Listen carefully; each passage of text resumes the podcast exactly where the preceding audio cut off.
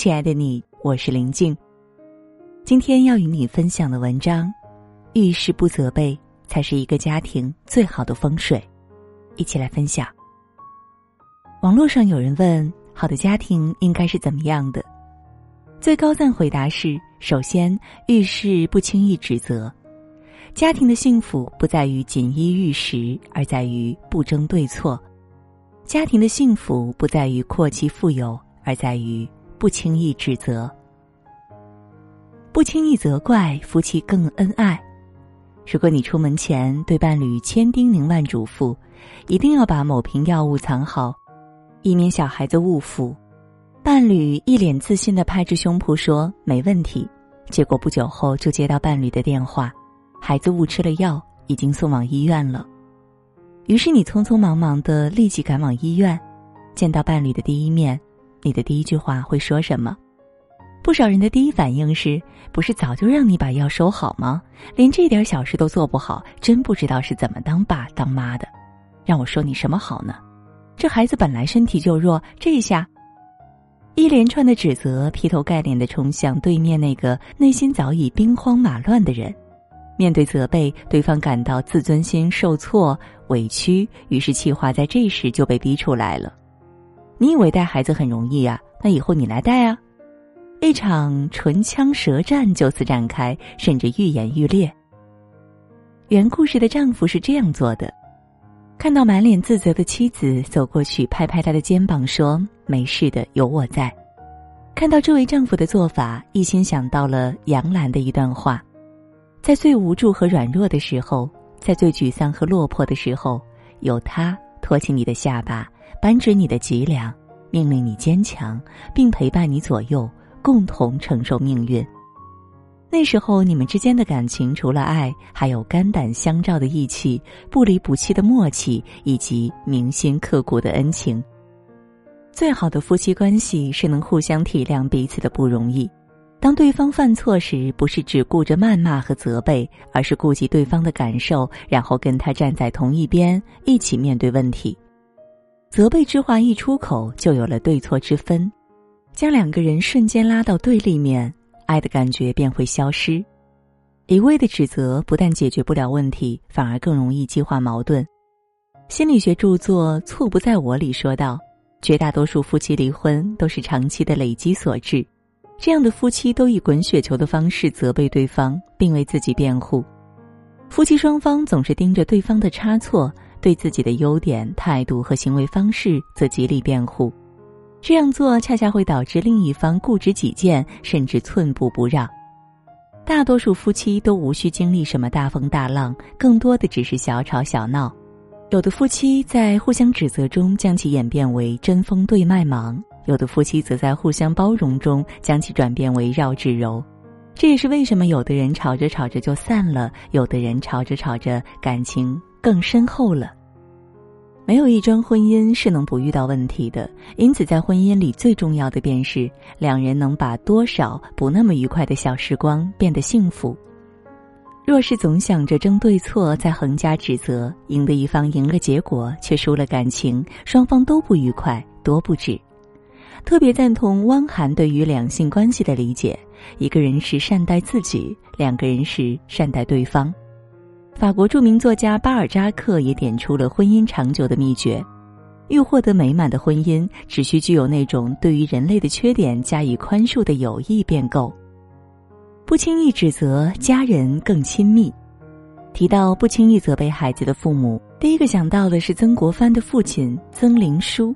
某次落榜后，曾国藩到父亲的好友那里借了一百两银子，兴致勃勃地跑去买书。这是一笔巨款，相当于他家好几年的收入。怀着轻则被骂个狗血淋头，重则家法伺候的心情，曾国藩回到家中。一向严厉的父亲知道后，心平气和地说：“买书是好事，钱你不用担心，我们曾家慢慢还。只是这书你既然买了，就一定要读完。”这寥寥数语让曾国藩倍感震惊，从此立誓无一日不读书。试想一下，如果当时曾林书只是指责和怪罪，会是另一番怎样的情景？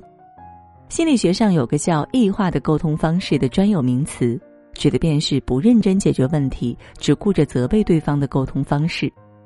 台湾心理咨询师周木姿在《情绪勒索》一书中提到这样常见的现象：有对父母已经很久没看到女儿了，接到女儿的电话说她终于放假了，但他的计划却是跟朋友出国旅游。父亲一听便生气地说。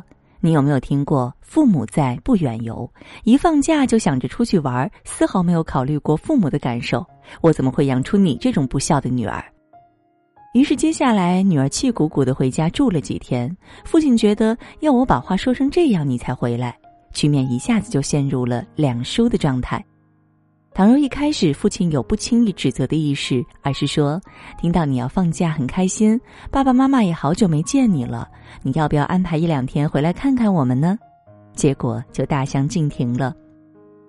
为人父母要遇事不轻易指责，为人子女也是。由于成长年代的不同，子女跟父母很容易有代沟。都跟你说了不要去捡那些没用的东西，你这人怎么这么顽固呢？你是翅膀硬了，有能耐了，看不起父母了，剩菜倒掉还要我说多少次？你等下吃了生病，大家还得照顾你，倒掉多浪费，不用你操心，我不用你们照顾。你的思想这么封建，现在是什么年代了呀？还来这套？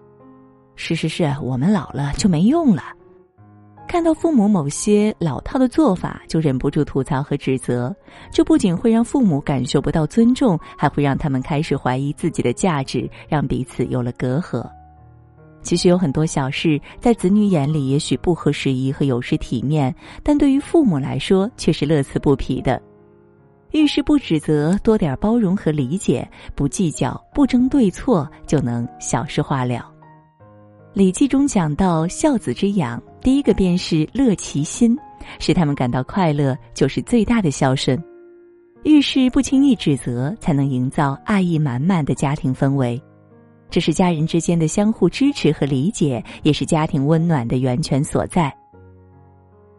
得理要饶人，理直气要和。老子说：“大道之行，不责于人。”老子强调，处于劣势时不责怪他人是容易做到的；占尽优势时不轻易指责、不咄咄逼人，才是深到骨子里的善良。对待外人尚且要有这份气度，更何况是亲密的家人呢？正如《傅雷家书》中教导子孙的：“理直也不要气壮，得理也要饶人。”有时候对错并不是最重要的。跟家人相处，重要的是和和气气，重要的是彼此之间的羁绊和感情；跟朋友交往，重要的是萍水相逢的缘分和惺惺相惜的情谊；与人共事，重要的是携手推进工作和共同成长。这世界上最残忍的事，就是抓住对方的过错进行指责，而不给别人宽容和机会。遇事不轻易指责，是对每一段关系保有容错率的气度。是允许别人犯错，不求全责备，不苛责，毕竟谁能无过呢？欧洲有一句谚语：如果常常流泪，就不能看见星光；如果常常指责他人，眼中便全是别人的缺点和错误，看不到对方身上闪闪发光的地方，慢慢的，自己的气量和格局也会缩小。遇事不轻易指责，是爱，是包容，是付出和尊重。如果在你身边有即使你犯了错也不轻易指责你的人，要好好珍惜，也要懂得适可而止，因为无论什么关系，无论多亲密，都不可能是一方无限度的退让。感情是两个人的事，如同那句话所说，所谓好的关系，都是源自一个人的包容和迁就，以及另一个人的适可而止。因为你很重要，所以遇事我不轻易责备你；同样的，因为你很重要。所以我珍惜这份不轻易责备的包容。好了，今天和大家共同分享的文章到这儿就结束了，感谢你的守候，祝你晚安，好梦。往一杯沙漏里放了一颗真心，看见时光的倒影，忍着不呼吸。忍着不哭泣，忍着不想你。把时间倒回去，把记忆还给你，伤口会不会治愈？害怕再提起，后来多可惜，拥有了全世界，却丢了你。微不足道的是我。依然还爱着你，却故意藏起多少个秘密？你要我怎么放弃你留下的记忆？多想我还能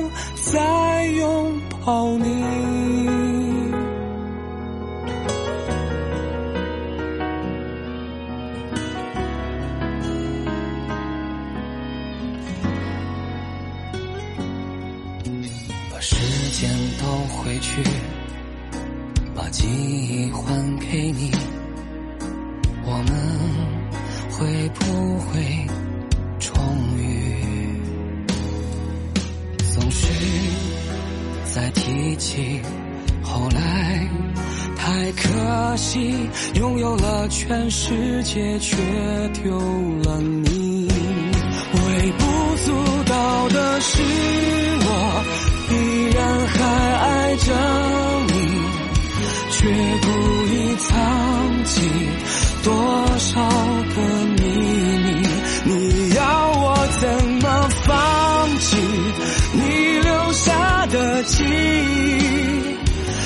想我还能再拥抱你，微不足道的是我依然还爱。着你，你是否想起这件小事情？我们的过去最近开始慢慢清晰，多想我还能。